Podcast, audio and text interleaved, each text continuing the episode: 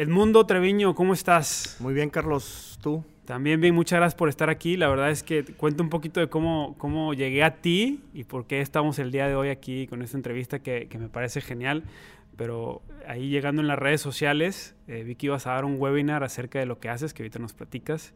Y entré al webinar y por cuestiones de negocios que estoy haciendo yo en los Estados Unidos, dije, tengo que entrar aquí y me pareció fascinante todo lo que platicaste en ese webinar del curso que estás dando y ahorita que platicábamos antes de entrar a, a esta entrevista, a esta plática, que espero que sea de mucha y yo creo que va a ser les va a servir a todos.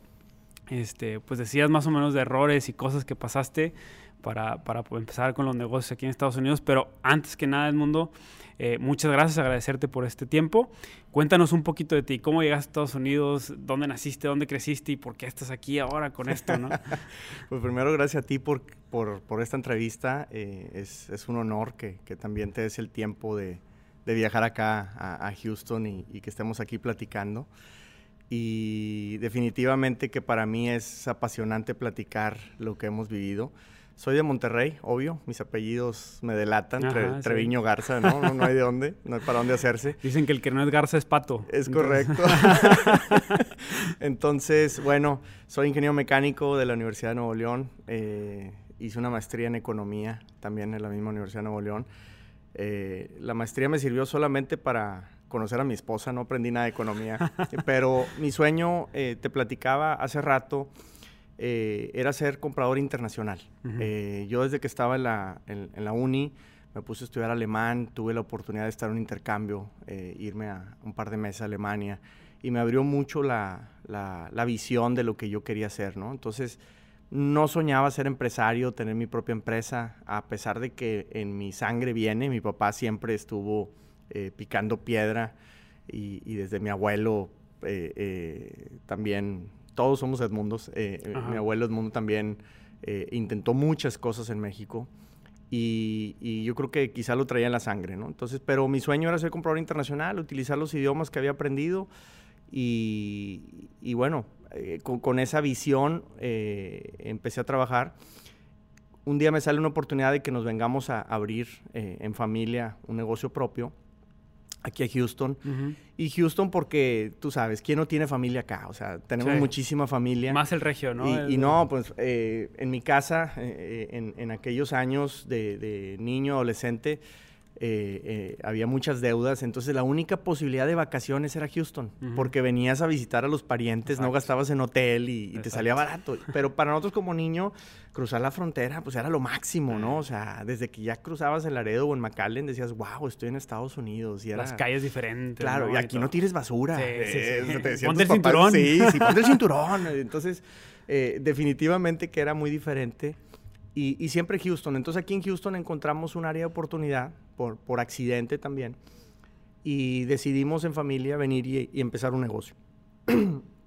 Cuando yo le platico a mi esposa, ella es de Tampico, me dice, yo no tengo problemas, yo no voy a extrañar Monterrey tanto como tú, vámonos. El plan como todos, cinco años, ahorro dinero y me regreso. el sueño americano Y, y, me regreso a México a dar el enganche de una casa o una cosa por el estilo. Y siempre digo, yo creo que eh, nunca ahorramos el dinero porque ya pasaron casi 19 años de estar acá y, yo creo que ya nunca nos vamos a regresar. Yo ya no me veo en México, más todos los días estoy en México. O sea, eh, yo lo llevo dentro en, lo que hacemos y, entonces con el tiempo descubrimos esta pasión. Pero entonces abrimos el negocio, eh, ofrecemos servicios de mantenimiento a unidades de carga eh, camiones, trailers, como le decimos en, México, y sobre todo al norte, ¿no? Sí, sí, sí. Entonces, eh, pero mi cosquillita de comprador me, obligó a buscar proveedores. Primero aquí en Estados Unidos, eh, empecé, empecé a buscar por todos lados, de comprar todo aquí en Houston, empecé a traer cosas de Florida, de Georgia, de otros lados pero cuando yo iba a México comparaba y, empecé a hacer muchas comparaciones desde el supermercado. ¿Por qué te cuesta tanto una fruta aquí y allá no? Y entonces empezaba yo siempre con eso a, buscar áreas de oportunidad. Pero eso lo empezaste a hacer ya estando aquí viviendo. Ya estando aquí. O, bueno, en los trayectos de vacacionar y eso. Fíjate que esto en realidad viene de antes y, y no te he platicado esa, esa parte y, y, anoche me estaba acordando de ella. Una de mis primeras experiencias en comercio internacional fue venirme los fines de semana con mi mamá a las ventas de garaje aquí en Houston. Okay. Nos íbamos, como decimos por acá, a garajear. Eh, comprábamos mil cosas y nos regresábamos a venderlas en Monterrey. Eh, llevábamos lavadoras, secadoras, refrigeradores usados. Wow. Eh, yo recuerdo una vez con mi abuelito en paz descanse, el, campesino de, Cadreita, y, y, llegamos a la frontera. Yo llevaba cinco lavadoras en una pick-up chiquitita con un remolque pegado atrás. Y llegaba yo a la aduana y me dicen, oye, ¿y eso qué? Ay, es que le llevo lavadoras a todos mis tíos en el rancho. y bueno, nos dejaron pasar, eh, pero mira, mi mamá pasaba por mí los viernes en la noche que salía yo de, la universidad, 9, 10 de la noche, manejábamos toda la noche y amanecíamos acá en Houston, nos íbamos a las ventas de garajes y, y compramos cosas y el domingo nos regresamos. Entonces, entre semana ella se encargaba de venderlas allá. Entonces, Qué historia. Eh, eh, ahí empezamos a ver muchas áreas de oportunidad. Te estoy hablando, pues, estaba muy joven, estaba la universidad. Y, y, de cierta forma, cuando ya abrimos el negocio acá, eh, dije, bueno, empecemos a, a, comparar. Entonces me iba yo a refaccionarias a, a Monterrey y empezaba a comparar ciertas piezas y no todo era precio descubría que hay cosas que aquí se venden en kit y en México te lo vendían suelto. Okay. Entonces, alguna pieza que cambiábamos, eh, pues nada más necesitábamos una, no necesitaba todo el kit. Pero el mercado aquí así era. Entonces empezábamos a aprovechar oportunidades de traer la pieza suelta y reparar, acomodar. Eh, eh, entonces le ahorrábamos mucho dinero al cliente uh -huh. y nosotros teníamos un muy buen margen, ¿no? Obviamente. Entonces empezamos a descubrir cositas así un buen día en una refaccionaria eh, me encuentro una pieza que casualmente yo acababa de comprar acá en 35 dólares y en esa refaccionaria me la dieron en 9 en Monterrey. Okay. Wow, dije, hay una diferencia tremenda, pues sí, me voy a llevar. Y casualmente no tenían el stock. Yo le dije, dame 50 piezas. Pues tenían 5 en stock, yo uh -huh. creo. Pero me doy cuenta que había una tienda de fábrica ahí mismo eh, eh, en Monterrey y de allá mandaron traer eh, el, el, inventario que me vendían. Entonces, bueno, pero me di cuenta que dónde estaba la tienda de fábrica. Entonces, entonces voy a la tienda y esa pieza de 9 ya me la dieron en 7.50. Mejoraba las cosas. Ok. Pero, eh, obviamente, lo que descubrí es que esa fábrica, el sueño de ellos era vender en Estados Unidos, obvio. Y entonces el gerente de Monterrey me dice, pues nosotros ya intentamos alguna vez en San Antonio, no pudimos. Y ahorita hay una oficina en California Sé que están haciendo algo, no sé qué tan bien o mal, pero lo que sí te puedo asegurar es que en Houston no tenemos clientes. Entonces, eh, me interesa mucho que, que empecemos a trabajar, me presentó a los dueños y bueno, una historia que, que duró un año antes de que se realizara. Uh -huh. Pero el caso es que ese producto me lo ofrecieron directo de fábrica en 376. ¡Qué bárbaro! Entonces, recuerdo el número de parte, recuerdo todo, ¿no? Porque esas cosas te marcan, sí, sí, definitivamente. Sí. Pero, ¿qué ocurrió? Que quizá hice mi labor de compras también, que me obligó a empezar a comercializar. Ok. Entonces, salte de tu zona de confort, porque yo creo que comprar es más fácil que vender, okay. obvio. Eh, eh, Esa es una de las preguntas que te iba a hacer, sí. porque me llama la atención yo, eso. Sobre todo para mí creo que es más fácil comprar que vender. Ahora, comprar bien quizá ya no Ajá. es tan fácil como vender. Lo que ¿no? pasa es que muchos emprendedores, y, y, lo que vemos afuera en redes sociales y todo esto es, ¿quieres ser emprendedor, quieres ser empresario? Vende, vende, vende, vende. Pero tú me estás ahorita hablando mucho de compra, compra, compra. Exacto. Saber comprar. Entonces hay una diferencia ahí importante, ¿no? Sí, e, es muy, muy grande porque también, obvio, cuando ya compras con tus propios recursos, ah, pues ya sí. duele, ya es diferente, sí. tienes que ser muy inteligente. Entonces, eh, esa pieza, eh, te digo, empezamos a, a, a, venir acá, esa fábrica nos ayudó muchísimo. Nosotros no teníamos los recursos y nos puso unas consignaciones acá muy fuertes de producto, etcétera, porque realmente querían penetrar este mercado. Pero cuando nos dan esos precios, nos obligan, como te digo, a salir de esa zona de confort y entonces, pues sal a la calle a tocar puertas. Entonces ya no es lo mismo vender una pieza instalada en tu propio centro de servicio uh -huh. que salir a venderle a tu competencia. Exacto. Entonces ahí hubo un aprendizaje que nos llevó meses, años eh, para ser exitosos. Lo logramos. Entonces un buen día esta fábrica me dice, Edmundo, te veo en San Diego, eh, necesito hablar contigo.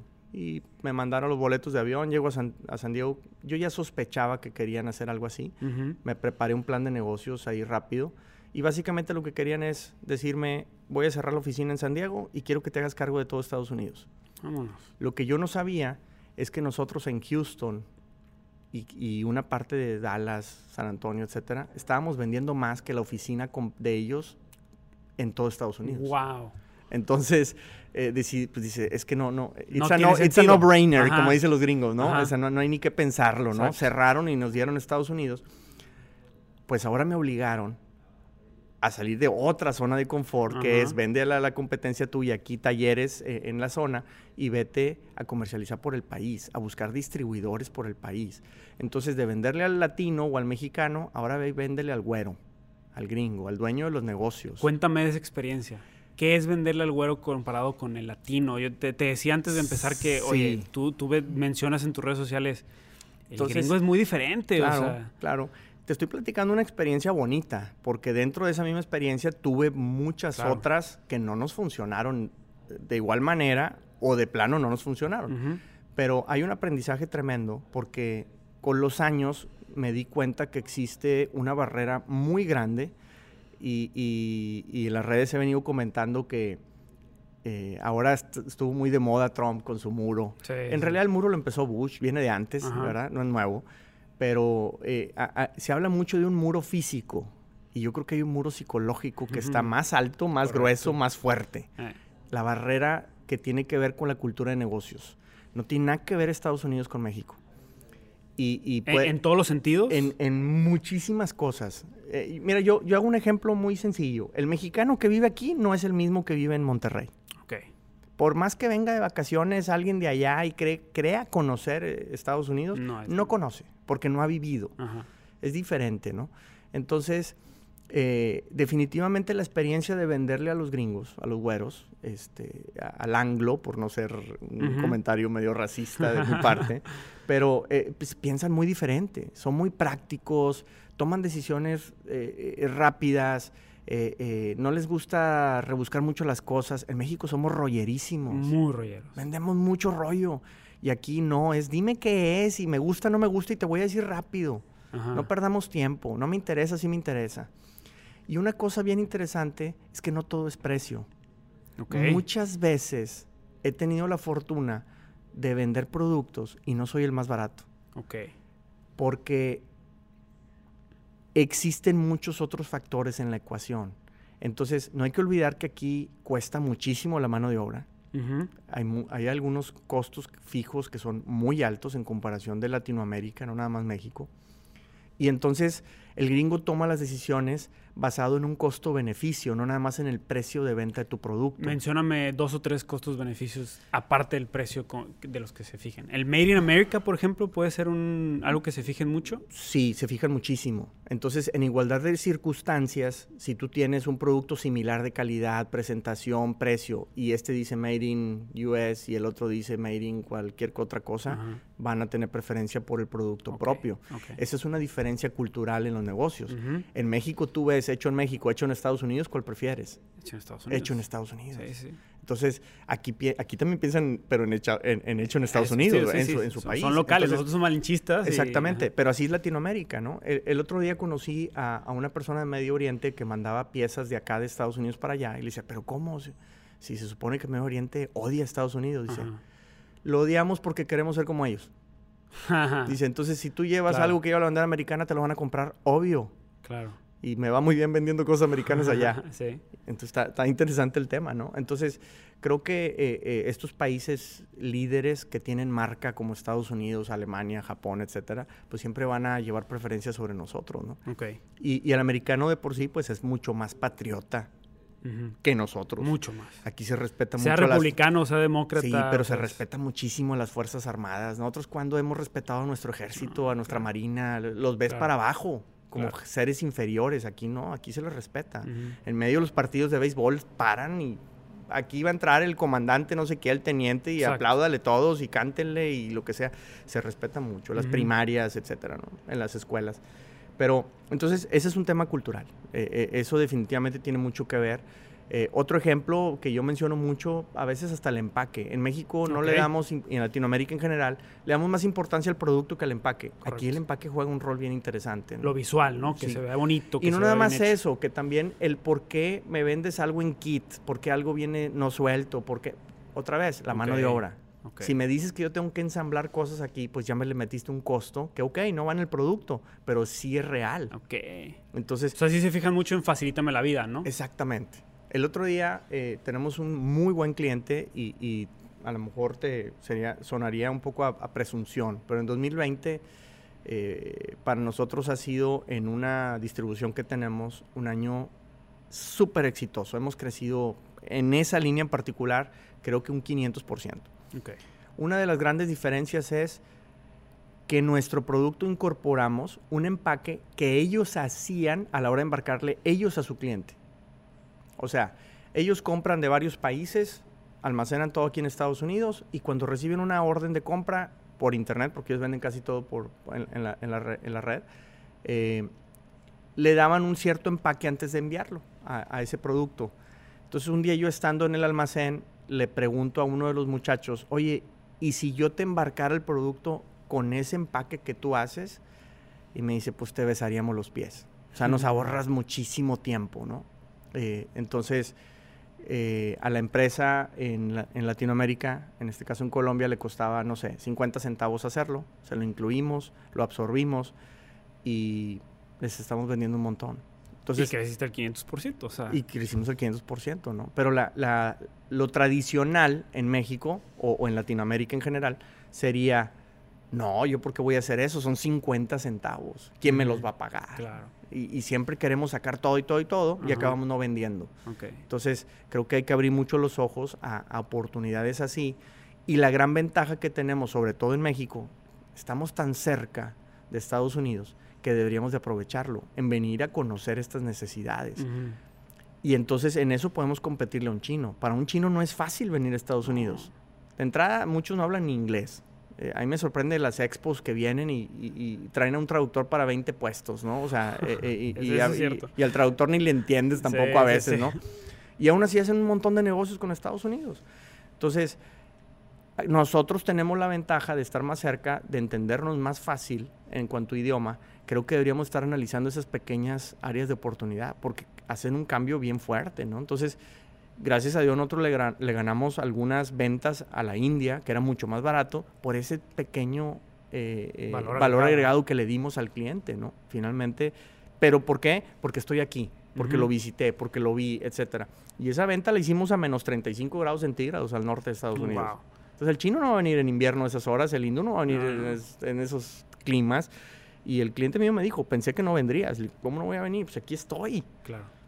Y, y finalmente te reditúa. Entonces, como te digo, creo que la, la barrera de, de- en, la- en el tema, eh, la cultura de negocios juega un rol importantísimo en, en poder explotar este mercado. Entonces el americano piensa muy diferente y nosotros eh, no lo entendemos. ¿Cómo, cómo hacerle para, para yo, cualquier otra persona que nos escuche, dice, oye, ya me estoy animando a poner mi negocio en Estados Unidos, lo que hago ahorita, o ahorita hablaremos de por qué venirte, pero, pero ¿qué, qué, ¿cómo puede cambiar esa visión? O sea, venirse con un chip ya un poquito más avanzado y no decir, a ver qué onda, ¿no? O sea, a, a ver qué pasa o a ver...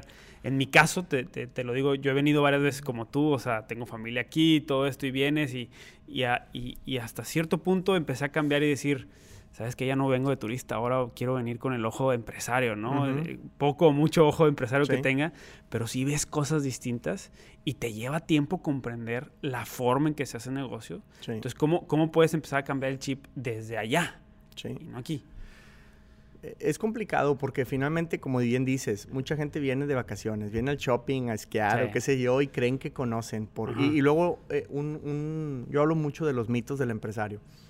Eh, vamos a un Walmart y vemos que mi producto en Walmart vale 5 dólares y yo lo fabrico y me cuesta uno. Digo, no, hombre, voy a ir y me voy a papear. O sea, Walmart lo... Yo digo, ¿tú crees que Walmart no lo compra barato? Ajá, O sea, ¿crees que no lo compra a 1.20 o a 80 centavos? claro. Y, y entonces, ¿por qué lo da tan caro Walmart? Porque tiene costos. porque tiene gente que hay que pagar, porque hay seguros, porque hay, etcétera, ¿no? Hay muchas cosas que a veces no contemplamos. Entonces, definitivamente ese viaje vacacional no te sirve de mucho. Tienes que venir en realidad a tocar puertas. Creo que hay que venir a ensuciarse, como decíamos ahorita. Eh, métete a, ensuciarte eh, en el mercado. Eh, la semana pasada grabábamos un video y me tiré un contenedor de basura. entonces yo decía, pues métete a la basura para ver dónde están los patrones de consumo de tu cliente. y, y muchas veces lo digo literal. Y de la basura hemos sacado ventas entonces tienes que venir a ver clientes, intentar venderles eh, eh, para aprender. Pero también siempre digo, véndele a clientes pequeños, no sueñes con un pez gordo para que no te quemes con ese pez gordo de inicio, porque no estás listo. ¿Por qué? Porque no conoces el mercado. Entonces, de hecho, esos grandes peces eh, o, el, príncipe azul del mercado, el que todos quieren. El Walmart, el HB. Exacto, todos, esos, nombresotes pues todo el mundo les quiere vender a ellos y ya tienen a todo el mundo de proveedor. Entonces, ¿por qué te deben de comprar a ti? Entonces, de hecho, a ellos no les gusta ser el primer cliente eh, eh, tuyo. Ellos quieren ser el segundo, el tercero, pero primero compruébame una historia. Dime qué, a quién más le vendes ya para saber que no tuvieron problemas y entonces a lo mejor te doy la oportunidad. Aunque tengas FDA, aunque tengas permisos, certificados, no, tienes nada. viene valiendo, ¿va? sí, no tienes nada. O sea, al gringo le gusta mucho ver qué experiencia previa tienes.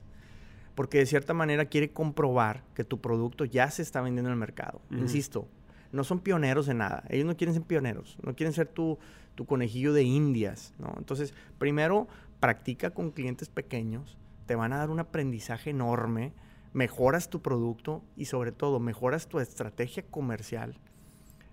Al americano también le gusta mucho que no nada más le vendas un producto, sino véndele un programa, un plan.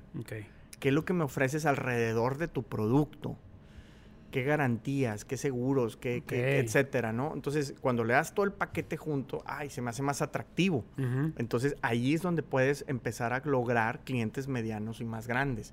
Pero ¿cómo saber cuál es el plan comercial correcto para tu nicho o para tu mercado si nunca has estado acá? Ensúciate.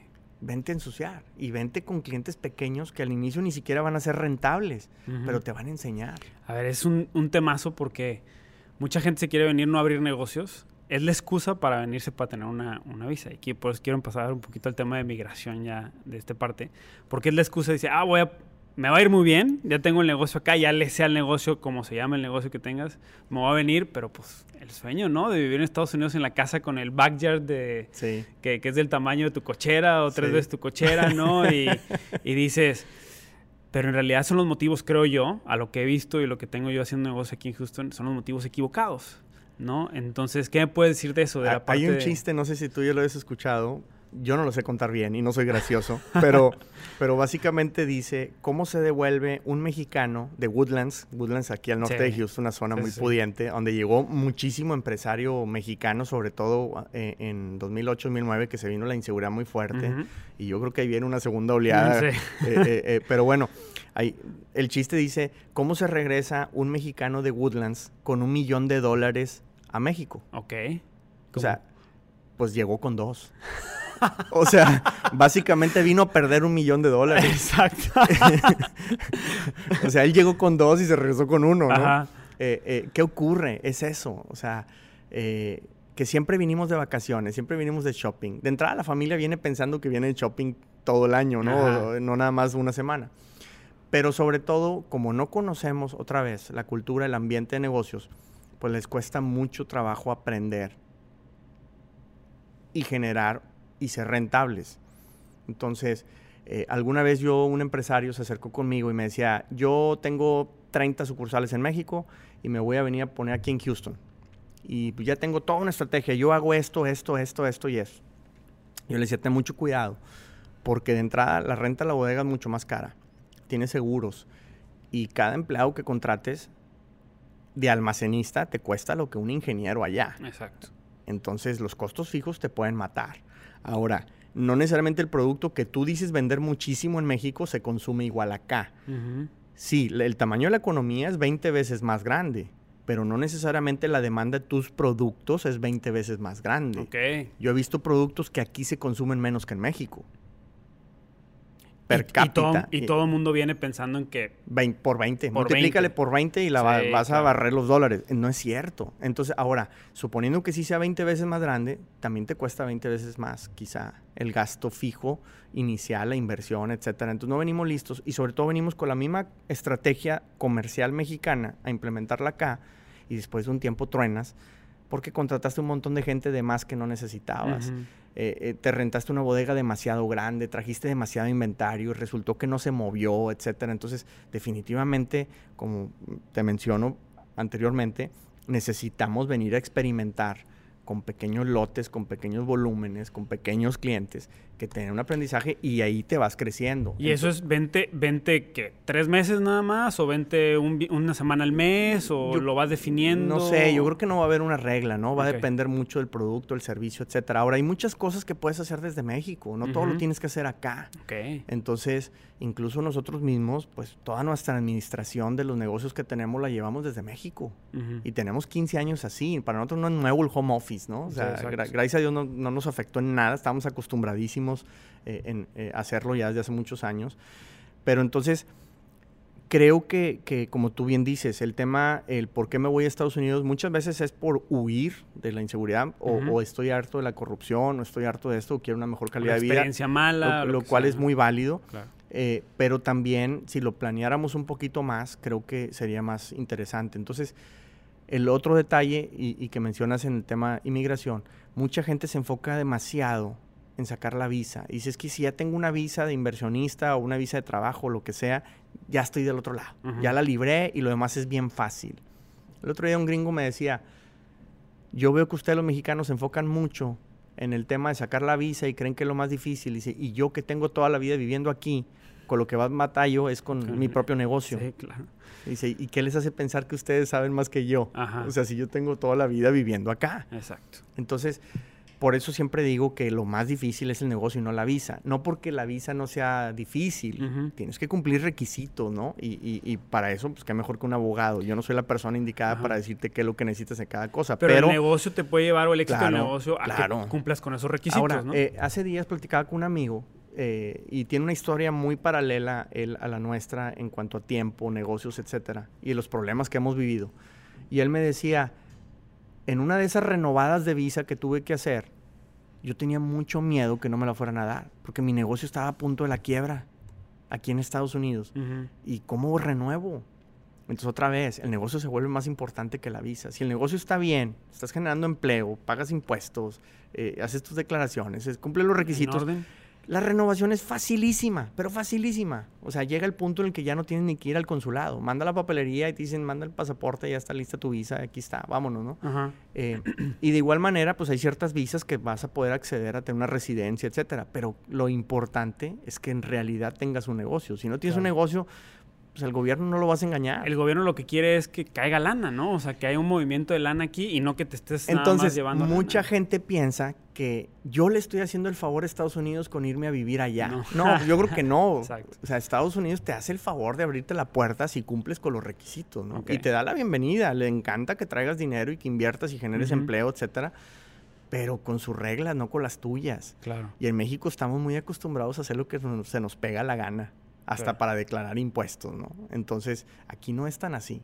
Entonces, eh, definitivamente, insisto, se vuelve más importante el negocio que la visa. Entonces, por eso yo creo que es muy fácil emigrar siempre y cuando tengas un negocio. Si no, obvio, no es tan sencillo. Ok. Oye, tema de racismo, ¿no? Y pasamos un poquito a ese tema.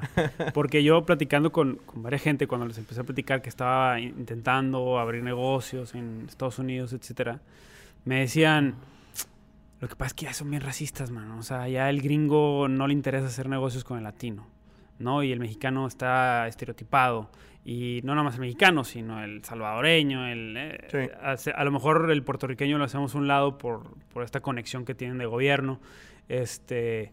¿Qué onda con el tema de racismo? De hecho, hay mucha gente, me dijeron, yo no conozco gente como tal que dice, en dos años se regresó. Le fue bien los negocios, pues se regresó porque aunque tenía lana y aunque tenía el carro del año ahí en su cochera, el vecino gringo güero, sin, estamos tratando el tema de racismo, no, no, no, quiero diferenciar, pero el, vecino güero o el vecino gringo del que tiene la bandera afuera de su casa así colgada, le hacía el feo y no tenía amigos. Entonces se, regresó porque dice, no soy nadie en Estados Unidos y en México sí soy alguien. En parte, y, sobre todo al norte y de donde somos nosotros de Monterrey, pues somos muy socialitos, ¿no? Eh, eh, eso también. Y, y, tenemos que entender que el americano es más cerrado, es más de estar en su casa, él solo y de no convivir tanto con los demás, ¿no? Entonces, yo tengo vecinos que no conozco. Pero pues si tú te lo tomas personal, a que no me vino a saludar, a decirme buenos días y a echarse la chocha aquí conmigo media hora y por eso me regreso, pues no, a mí me vale, ¿no? Yo estoy de lo mío también. Claro. Y no puedo generalizar porque eh, tanto blancos como negros tenemos gente que para mí son ángeles que nos ha puesto Dios en el camino. Wow, qué padre. Y, y, y, la verdad es que ya los tomamos como si fueran parte de nuestra familia, ¿no? este, hemos convivido muchísimo y nos han ayudado muchísimo en muchos aspectos. Sí hay racismo, pero desde nosotros mismos somos racistas en México. ¿Qué te hace pensar que aquí no vamos a hacerlo? Eh, porque lo somos. En México, si, si eres güero, ya llevas también la ventaja sobre un morenito como yo, ¿no? este, y, y, cómo tratamos a nuestros indígenas. Los vemos como de segunda, tercera clase. Entonces, aquí es lo mismo. Somos seres humanos, ¿no? Finalmente. Entonces, Sí existe racismo. Yo he tenido varias anécdotas, eh, eh, varios este, escenarios que también, gracias a Dios, le he dado la vuelta brillantemente y casi creo que les di una cachetada con guante blanco a los güeros que me trataron mal. Pero sí existe, eh, es definitivo, pero existe en todas partes, no nada más aquí. ahora, también cómo lo tomas y cómo lo enfrentas, ¿no? Si, si te agacha la cabeza, te hace sentir mal, etcétera, pues ya es, ya es un tema yo creo que más de uno mismo. ¿Y eso afecta en los negocios también? Sí, definitivamente porque bueno, ahora, una cosa que veo en tema de ideología o de cultura, fíjate, yo siempre he pensado que al, gringo, al güero, le gusta trabajar con güeros. Al moreno con morenos. Y al mexicano con güeros. o sea, eh, eh, fíjate, ayer me estaba acordando, hace muchos años, eh, teníamos un, empleado y lo capacitamos y le dimos y casi creo que tenía un puesto clave en la empresa. Y un día renuncia y se va casi como riéndose, jactándose de ya di un paso arriba en mi vida. Y me dice es que voy a ir a trabajar para un gringo y ya no voy a trabajar para ustedes que son mexicanos. O sea, nos veía él para abajo ya a nosotros porque él iba a ser empleado de un gringo y yo, pues yo al menos soy dueño de mi propio negocio y tú no dejas de ser empleado de aquel otro ahora, ¿no? Pero así pensamos. Entonces, definitivamente veo que, el, que al blanco le gusta comprarle al blanco o trabajar con el blanco. Eh, de entrada les da más confianza, se sienten identificados. Y yo creo que nosotros los latinos, como los vemos para arriba, pues queremos trabajar con ellos, ¿no? No con nosotros mismos. Eh, y, nos vemos un poco hasta con, con, un poco de envidia si a alguien de nosotros le va bien, ¿no? Eh, y en cambio estamos acostumbrados a ver al güero para arriba y decimos, pues él está bien y yo quiero ser como él y por eso me pego con él. Pero entonces en el, en el, en el mercado definitivamente que si tú vas, toca la puerta con un producto latinoamericano y lo quieres vender tú mismo, quizá no es la misma respuesta a que si te lo lleva un gringo. Ok. O sea, definitivamente. Ahora, una, una vez que te abres la puerta y tú les demuestras con trabajo cómo eres profesional, etcétera, porque obvio en Latinoamérica y, y pues nosotros, tú y yo como mexicanos, sabes que hay gente muy profesional y que no le pide nada a ningún europeo, ningún güero, ¿no? Entonces, entonces, cuando venimos acá y el gringo te conoce, o sea, tengo clientes que más que clientes ya son mis amigos, pero porque vieron cómo trabajaba, ¿no? Eh, eh, y no nada más de cómo trabajaba a lo bruto, de hacer trabajo rudo, etcétera. no, yo no, soy de ensuciarme las manos. La verdad no sigo para eso. Pero, pero en temas comerciales, en temas eh, eh, en cómo te respondo, cómo te entrego, cómo esto, cómo el otro, cómo siempre estoy proponiendo nuevas cosas, pues el gringo te gana su respeto y, le encanta que trabajes con él. Eh, hace dos, tres semanas, yo creo que un par de semanas, ahorita que acaba de pasar Thanksgiving, nos habló nuestro mejor cliente, que está en el norte de Estados Unidos, un señor güero, de mucha lana, tiene muchas empresas y me habla un domingo a mediodía a mi celular. Se me hizo muy raro. se, le, marcó por accidente. Pero voy a contestar, obvio. Eh, le contesto el teléfono y dice, ah, qué bueno que me contestaste. Quiero saber cómo están tú, tu familia, tu esposa, cómo van, cómo van los negocios, cómo estaba la pandemia. No me habló del negocio, quería saber de mí. Wow. Y, y a mí, honestamente, casi se me salen las lágrimas porque pensé, logré algo que muchos otros no han logrado. Es correcto. Alguien de ese nivel que se preocupe por mí significa que yo ya tuve un impacto en su vida y ya no necesariamente fue comercial, ya, un, ya una relación. Al final me dice, necesito que me manden por favor, bueno, saludó a mi esposa que también la conoce, y le dice, necesito Gaby que me mandes eh, la dirección de tu casa porque van a estar ustedes en mi lista de envíos de tarjetas navideñas. Wow. Para el gringo es una costumbre, Sí, es una que, costumbre vale fuerte, mucho. sí. A su familia y amigos muy cercanos le mandan una foto de Ajá. su, de su propia familia y Merry Christmas, ¿no? Sí, sí, y, sí. y te escriben algo por atrás y, y nada más a ciertas personas. Eso y los thank you notes y todo Sí, exactamente. Eso, es muy común aquí, ¿no? Son muy formales en eso. Pero que me- nos haya dicho que nos van a in- incluir en esa lista, para mí significa un montón. Claro. O sea, e- eso ya no fue de págame la factura Eh, o, eh, o embárcame es- el producto, ¿no? es- entraste a un círculo más íntimo. Exactamente. Entonces, pero, pero eso no lo ganamos en base a trabajo, en base a profesionalismo, en base a ver no nada más por mi empresa, sino también por la suya. Yo he tratado con mis propuestas de ayudarlos a ellos a que ellos vendan más. Entonces, insisto, si hay racismo, si vas a batallar, a lo mejor ellos no iban a ser racistas en tratarme mal, pero si va un güero le iban a tratar mejor o le iban a, a escuchar más. En la medida que empezamos a, a- a entrar y después ven otra vez tu cultura de trabajo y ven cómo eres, definitivamente te abren puertas eh, muy grandes, ¿no? Entonces, yo recomiendo si- siempre, si traes un producto para acá, pues trata de aliarte con alguien que ya esté aquí, alguien que ya hable inglés, el de aquí, eh, alguien que entienda esa cultura de negocios y si peor es todavía un John Smith, este, pues yo creo que te puede abrir un poquito más las las puertas, puertas, ¿no? claro. Eh, eh, para que venda los productos, ¿no? Claro. Eh, y si vas a un mercado afro, pues también, Ujú. contrátate a alguien así, ¿no? Si vas a un mercado latino, pues entre güero y mexicano, pues ahí por ahí te das puedes ir, ¿no? todo. Va, va a depender, ¿no? Ok. Este, pero trata de adaptarte a ese mercado, ¿no? Yo, yo creo que es, es, es un tema hasta de lógica, eh, pero sí hay racismo y Pero- hay, que, hay que utilizarlo a nuestro favor. Pero yo, e- ese es el punto. O sea, yo lo que, lo que, lo que entiendo de la plática es. O sea, el racismo se puede vencer con profesionalismo, ¿no? O sea, con- Definitivamente. con, con trabajo. Es la, es la única forma de vencerla. Porque, Sí. el, porque el gringo eh, o el gringo racista, no todos los gringos son racistas, o el gringo racista por eso, porque se queja de que no, no se parece a mí, ¿no? Entonces. Ahora, no es racismo por, por neonazis y cosas de sí, esas. sí. Es también desconfianza, Correcto. Porque no conoce tu cultura. Por los tabús, por los un gringo me lo dijo a mí, estereotipos. eh, que me trató muy mal de inicio. Al final se disculpó cuando vio mi conocimiento y lo que le quería yo ayudar a su empresa, etcétera. Me dice, ¿sabes qué? Discúlpame. El detalle es que soy un señor ya de 70 años. Toda la vida he vivido claro. en este pueblo. No hablo más que inglés y mal hablado, porque estoy seguro que yo no lo hablo bien. Dice, y tú vienes, mexicano, sí tienes tu acento, pero hablas además español, además hablas piezas, además hablas ingeniería, hablas otras, otras cosas de tecnicismo. Pues hasta cierto punto me da desconfianza, güey. Y más si en este pueblo que llegan puros blancos y llegas tú de repente, me, me da desconfianza. O sea, Claro. y no porque le vayas a robar, simple y sencillamente le da desconfianza de él no saber responder también. O sea, hay una barrera.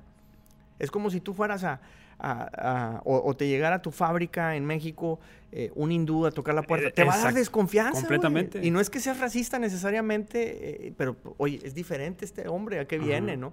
Puede ser blanco, pero si no habla inglés, ay, ¿de dónde es? Y luego, ¿cómo le reclamo si sale algo mal? Correcto, le- o entonces, sea, eh, es- exactamente. Entonces, eh, no necesariamente es racismo eh, por racismo. Por color de Creo piel, que también hay una desconfianza natural a, a- a lo desconocido. Exacto. Entonces, pues venzámoslo, o sea, trabajemos, propongamos, insistamos, etcétera, pero hay que estar acá y, y para poder hacer eso. ¿no? Pero sí va a costar un poquito más que en México. Definitivamente. O sea, eso, eso hay que tenerlo muy claro, creo yo, Y- porque no es de que, ah, es que porque allá, como dices tú, es 20 veces más grande la economía, me va a costar menos. Pues Sí. no, o sea, es al contrario, te va a costar 20 veces más. Sí. No, o sea, meterle y Sí. darle duro y Sí. esforzarte y trabajar. Tienes que estar muy convencido que en realidad quieres venir. Ujú. Eh, yo a- anoche platicaba con un amigo y socio que hemos intentado muchísimos proyectos en casi 20 años acá y hasta ya con orgullo te puedo decir que el 80% fracasamos. sí. Y, y- pero, y fíjate, ahorita con la pandemia, en, en unos días de encierro que, que estuve en la casa, lo aproveché mucho para escribir ideas y memorias, etcétera. Eh, junto con una persona de mi equipo nos pusimos a, a- a escribir todos los proyectos que hemos intentado, todos. Y el ejercicio era, bueno, ¿qué aprendimos de cada uno? Ah, qué buen ejercicio. Y, y entonces escribimos muchas páginas, nada más con títulos de ideas. Entonces digo, esto una vez se tiene que ser un libro, ¿no? De, por explicando Wow. cada uno de los detalles que aprendimos. Pero vi que se repetían muchas cosas en diferentes proyectos y hasta en diferentes países. Hemos tenido la fortuna de intentar cosas hasta de Sudamérica, Asia, Europa, no nada más de, de México. Pero entonces vimos que se repetían ciertos patrones. Entonces de ahí nacen los mitos que te comentaba a- hace rato, ¿no? De, los empresarios. Y entonces al ver esas repeticiones nos damos cuenta que muchos empresarios no están listos para venir acá porque no tienen la apertura de mente que se requiere. ¿A, a qué me refiero? Muchas veces el que quiere exportar es el que ya es exitoso en su país. Entonces se nos sube los humos. Traemos una soberbia de yo ya conozco el mercado, yo ya sé qué es lo que se tiene que hacer y eso es lo que voy a hacer en Estados Unidos. Y es por eso mismo por lo que fracasas. Porque al ser diferente el mercado te tienes que adaptar y ellos no se quieren adaptar. Una, porque también ya no están dispuestos a ensuciarse, porque yo ya tengo un estatus, a mí ya me va bien, ¿por qué me pides que vaya a chambear otra vez? Ya lo viví hace 30 años, ya no lo quiero volver a hacer. Me gusta andar en mi carrito bien y vestido bien y quiero hacer lo mismo acá. Exacto. Y acá hace volver a empezar de cero. Ujú. Peor aún, yo a veces hablo de que acá venimos a empezar de menos 10, no de cero, sí. porque finalmente tienes una curva de aprendizaje muy fuerte. Entonces, no es lo mismo si ya creciste en México, irte a Centroamérica, porque es hasta cierto punto más similar, tienes el idioma, etcétera, pero Estados Unidos no. Estados Unidos no tiene ni el idioma. Entonces, sí hay un aprendizaje. Y creo que los empresarios muchas veces no estamos dispuestos a hacer esos esfuerzos adicionales. No, es que mi producto así lo vendo y si quieres. No, espérame, pues Estados Unidos no es si quieres, compadre. Es tú si quieres vender, Claro. adáptate al mercado. Exacto. Entonces, eh, esa, esa soberbia, esos humos muy arriba que traemos a veces en nuestra mentalidad no nos ayudan. Entonces, definitivamente veo que hay ese problema muy grave. Oye, me gusta porque estamos entrando un poco al tema que no tiene nada que ver con, con números, ¿no? Sí. Que yo creo que tiene mucho que ver y quiero entrar un poquito ya para, para terminar, para ir terminando este, este episodio. Este, ¿Qué hábitos? Voy a entrar un poquito más en la parte personal, si me permites, y hasta donde tú quieras. ¿Qué hábitos has cambiado que tenías en México y que ahora los tuviste que cambiar aquí? Que te han llevado a un éxito. Fíjate, una de las cosas más locas que anoche me acordaba también, eh, aquí ya nos acostumbramos a andar sin efectivo. En México es todo paga en efectivo. En parte porque quieres evadir impuestos, ¿no? Ya todo el mundo anda con ese tema. Sí, sí, Pero yo aquí tengo años de no traer efectivo, es todo tarjetas de crédito. Obviamente las tienes que saber utilizar. Sí. Pero sí cambió. Yo recuerdo cuando fuimos de luna de miel, traíamos puro cash y no traíamos una tarjeta de crédito. Y aquí ya sin tarjeta de crédito no puedes rentar un carro. Ajá. Y yo dije, ¿cómo le hice hace 20 años? Wow. ¿No? Eh, este, cambia mucho las cosas. Eh, te adaptas mucho a, a ese tipo de detalles, a manejarte más electrónico. Em, yo aprendí mucho el tema de fiscal. eh, me puse a estudiarlo mucho para la empresa y a título personal. Casi no utilizo contadores, yo hago mi propia declaración, etcétera, Ok. porque me ha gustado entender el sistema, ¿no? Y, y obvio, no quiero pagar impuestos, pero quiero cumplir con la ley. Entonces, ¿cómo le hago? ¿A dónde puedo acomodar? ¿Cómo puedo mover? ¿Qué, qué tipo de gastos Que me es muy conviene diferente hacer, a etcétera? México y a Muy Colombia. diferente, muy a diferente. todo. Aquí haces una declaración de impuestos y, y resulta que el gobierno te debe mil dólares, te los manda en dos, tres días. Allá te da miedo pedirlos porque te va a caer una auditoría, Sí, ¿no? Porque exacto. ¿cómo es posible que te tengan que regresar? Ajá. Entonces, eh, e- ese tipo de detalles, eh, pues a mí me, me han ayudado mucho, ¿no? Eh, a, a aprender a, a cómo manejarme. Eh, y, y luego, eh, pues vas aprendiendo que acá en México te da mucho miedo pedir prestado. Aquí utilizas más el crédito porque las tasas también son más bajas, ¿no? Entonces... Sí, estaba viendo que eh, ahorita una casa para una, una casa, una tasa de interés para una casa de- en compra anda como el 2%. O sea, Sí, sí. no o es sea, nada. no yo, es- la, yo la tengo en dos puntos no sé qué. Y entonces a la hora de decir, y mando el pago, oye, pues la voy a pagar antes, no te conviene. O sea, Ajá. tienes que mantener esa hipoteca lo más que, que- que puedas porque el cash también no vale. Ajá. Necesitas uh, invertirlo en otras cosas, ¿no? Entonces mejor sácale jugo y, y- y, pues hay deudas muy baratas, ¿no? Este, he sacado carros aquí a cinco años sin intereses. Pues no te conviene pagarlo antes. O sea, definitivamente, ¿no? Entonces, hay muchos instrumentos de deuda que, que, convienen a título personal y obvio para, para, los negocios también. Y pues aprendes a trabajar un poquito más con eso eh, para poder crecer en, en, ese aspecto, ¿no? ¿Qué rol ha jugado tu esposa en toda esta parte? Todo. Acá si no trabajas, eh, si no trabajan los dos, es muy difícil salir adelante, ¿no? Eh, hace muchos años me traje una persona de Monterrey a que me ayudara en, en, la empresa y su, y su esposa nunca trabajó. Entonces, otra vez, los costos te matan. Entonces, sí te obliga mucho a que en pareja te apoyes, ¿no? Eh, mi esposa ha sido un pilar impresionante este, en todo esto porque pues ella está muy involucrada en el negocio, nos ayuda en la administración. Yo ahora digo que incluso ella trabaja más que yo. este, y, y, y, porque se apasiona, ¿no? También le gusta eh, lo que hacemos, eh, lo, que, lo que hemos logrado y, pues se siente obvio, muy útil. Entonces definitivamente que, juega un rol, pero primordial, ¿no? Sin ella no, no estuviera yo aquí, no hiciéramos nada de esto, ¿no? O sea, no le gusta dar la cara, pero la realidad es que se lleva mucho de, todo esto, ¿no? Y, y, en nuestro negocio personal eh, o, o, el familiar inicial, mi mamá, no te imaginas, o sea, también, o sea, las mujeres es, increíble el, poder que, tienen en, la, vida, ¿no? Y eh, a título personal te lo digo, pues es una ayuda, un soporte increíble el que nos han dado. Como familia. te lo pregunto por el, por el tema de que pues, uno piensa, ah, soy empresario, ¿no? O las mujeres, ¿no? Soy empresaria. Pero si estás casado, si tienes una pareja o piensas hacerlo, creo que es de los dos, ¿no? Entonces, sí, definitivamente es de los dos. Es, es trabajo no, pero tiene que, tiene que haber un acuerdo, ¿no? Y, de, y, de, que hay, me gusta mucho lo que dices de que hoy es un pilar no, grandísimo. Y, yo recuerdo cuando abrimos el negocio, eh, nos tardamos mucho en poder construir. Aquí es complicado, muy burocrático. Eh, pero cuando nos dieron el permiso y empezamos a, a construir, ya para terminar, yo tengo una fotografía en mi mente, mi esposa y yo pintando el piso una madrugada con la intención de a ver si ya abrimos mañana, pero ella estaba ahí junto conmigo, pintando, manchándose, ensuciándose, o sea, juntos. Y, y, la verdad es que yo disfruto mucho trabajar con ella y a veces nos extrañamos mucho ahora que, que estamos un poquito más separados porque yo a una oficina y a otra, pero como 15 años estuvimos 24/7 juntos, o sea, eh, eh, trabajando y después, obvio, en la casa. Y, hasta muchos amigos se asustaban, ¿cómo le haces? O sea, ¿cómo puedes estar todo el día con tu esposa? O sea, no, no, pues me llevo bien, ¿no? Más que mi esposa a veces es mi amiga y entonces en ese aspecto nos ayuda mucho. Pero definitivamente creo que el trabajo en conjunto se vuelve, se vuelve primordial para poder hacer algo, ¿no? Eh, no, no, no quiero eh, decir que no se puede hacer solo, seguramente hay empresarios que sí lo hacen, yo estoy seguro que la mayoría tienen una super esposa que se los lleva de calle a ellos. A ver, entonces, ¿tú crees que el éxito que tienes ahorita hubiera sido el mismo sin tu esposa? No. Okay. No, no. Es muy, muy complicado, muy difícil. Okay. Eh, definitivamente tienes que tenerla contigo. Padrísimo, padrísimo. Es que los negocios también es eso.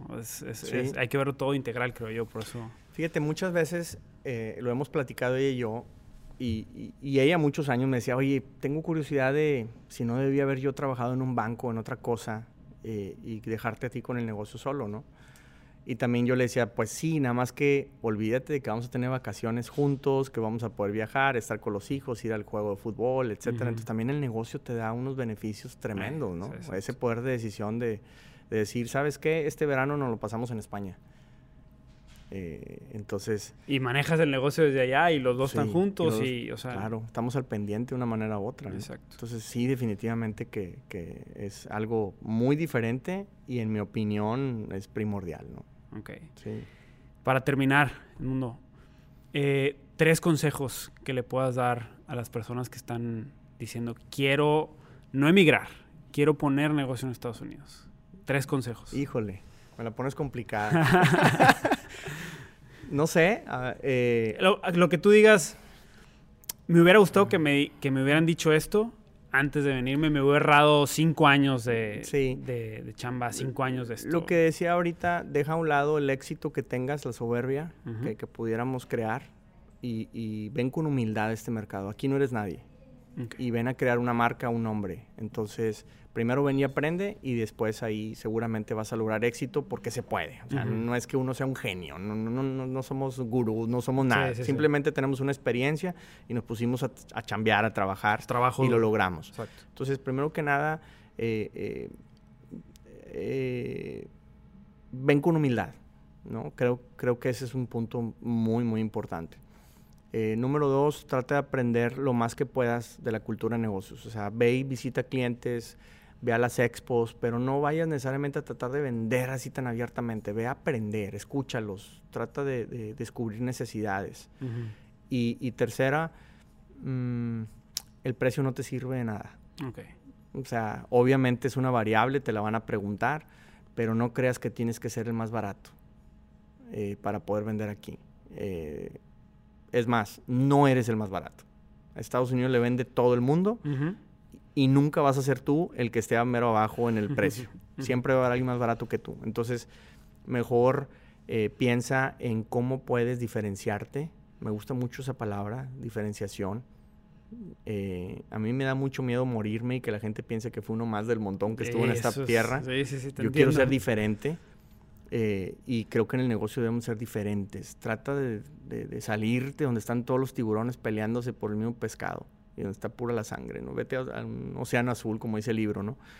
Eh, la diferenciación es primordial y la diferenciación no es el precio. Creo que eso también hay que... Si vas a hacer planes, estás ahí en tu escritorio, en Guadalajara, en Monterrey, en Colombia, donde estés, estás, a planes de, estás en planes de venir a Estados Unidos, eh, olvídate el precio ponte a analizar una estrategia comercial que te diferencie. Y entonces a lo mejor sí. Ok. Y última pregunta para irnos. Es una pregunta que les hago a casi todos. Este, tú estás empezando a hacer contenido, ya tienes algún tiempo haciendo contenido, fue como yo llegué eh, contigo y tu webinar y todo esto. Pero supongamos que el día de mañana no es COVID y el día de mañana se acaba el Internet en todo el mundo, ya no se ve una pieza de contenido tuya, este, no hay forma, o sea, se pierde todo, pero te dan cinco minutos en la Arena Monterrey llena. ¿Qué les dices? Va a depender, obvio, de quién es la audiencia, ¿no? Pero, pero si es una audiencia que está buscando venir a Estados Unidos a hacer negocios, eh, que no vengamos buscando el sueño americano. Que tenemos que crear un sueño mexicano o un sueño latinoamericano y para mí un sueño latinoamericano aquí en Estados Unidos no es obvio el de Bolívar de Estados Unidos y que haya comunistas como está allá en Venezuela ahora. Creo que un sueño latinoamericano es aquel que no busca nada más el beneficio propio. Eh, yo como empresario no quiero nada más tener la mansión y los autos y todo lo que muchas veces las redes te ponen de lujos y mujeres y todo esto. No. Pensemos en nuestro pueblo, en nuestra familia que se quedó atrás. Y no digo mándale nada más dólares y subsídialos, no. Creemos empleo, creemos educación, trascendamos. Que alguien se acuerde de nosotros cuando se, eh, nos llamen a otra parte, ¿no? Eh, hablo mucho de trascender. Entonces busquemos ese sueño latinoamericano que para mí, insisto, no es el de venir y, y lograr el americano, no. Además de ese, que está bien, que te vaya bien a ti, busca que le vaya bien también a tu país, levántalo. Y no lo levantemos con subsidios y ayudas, no.